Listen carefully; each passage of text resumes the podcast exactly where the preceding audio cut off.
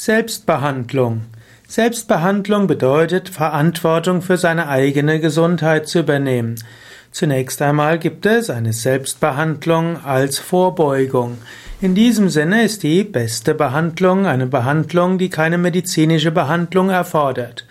In diesem Sinne ist es erst einmal gut, sich gesund zu ernähren, einen gesunden Lebensstil zu haben, täglich Yogaübungen zu machen, Tiefenentspannungen, Atemübungen zu meditieren und einen guten Rhythmus zu finden zwischen Anstrengung und Entspannung, zwischen Arbeit und Freizeit, zwischen menschlichen Beziehungen und eine grundsätzliche Selbstbehandlung im Sinne für letztlich im Sinne von innerer Offenheit und letztlich auch für Vorbeugung ist eine Beziehung zu Gott herzustellen, sich verbunden zu fühlen mit dem Göttlichen.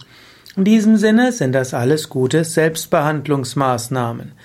Der nächste Schritt über Selbstbehandlung wäre, wenn du die ersten, ja, die ersten Symptome siehst, dann gilt es auch schon zu schauen, woran könnte es liegen und deine Gesundheit zu fördern.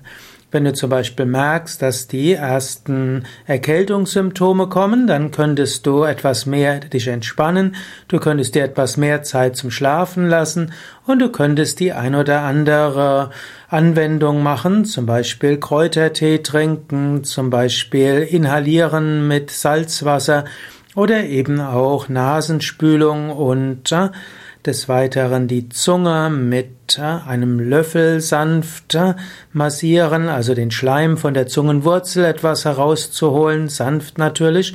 Und du kannst natürlich auch mit deiner Nasenspülung die Nase reinigen.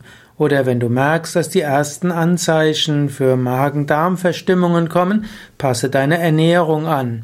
Du könntest zum Beispiel auf eine Schonkost umstellen, zum Beispiel nur noch Vollkorn, Reis zu dir nehmen, ein oder zwei Tage lang, und so dem Magen- und Darmtrakt eine Gelegenheit geben, dich wieder zu beruhigen. Genauso gibt es natürlich auch Wadenwickel bei mäßigem Fieber. Es gibt die heiße Zitrone bei Erkältung und es gibt auch noch andere Hausmittel für die Selbstbehandlung. Darüber hinaus gibt es auch weitere Pflanzenmittel und es gibt auch Affirmationen und vieles andere. Natürlich ist auch wichtig, dass du es mit der Selbstbehandlung nicht übertreibst. Zum einen solltest du nicht mit verschreibungspflichtigen oder abgelaufenen Medikamenten experimentieren, wenn sie zum Beispiel deinen Familienmitgliedern oder Bekannten verschrieben worden sind. Und du solltest auch aufpassen, dass auch die Medikamente, die du bekommen kannst ohne Rezept, dass du auch diese nicht dauerhaft einnimmst. Auch die Medikamente, die ohne Verschreibung in der Apotheke zu beziehen sind, haben ihre Nebenwirkungen und gerade beim dauerhaften Gebrauch können sie zu Probleme führen. Selbstbehandlung ist viel einiges, was du machen kannst und es ist sicherlich wünschenswert, wenn Menschen Verantwortung für die Gesundheit übernehmen. Trotzdem sollte man zum einen regelmäßig zum Check zum Arzt gehen und wenn eine Erkrankung nicht zügig auf Selbstbehandlung anspricht, dann ist es wichtig, zügig zum Arzt oder Heilpraktiker zu gehen.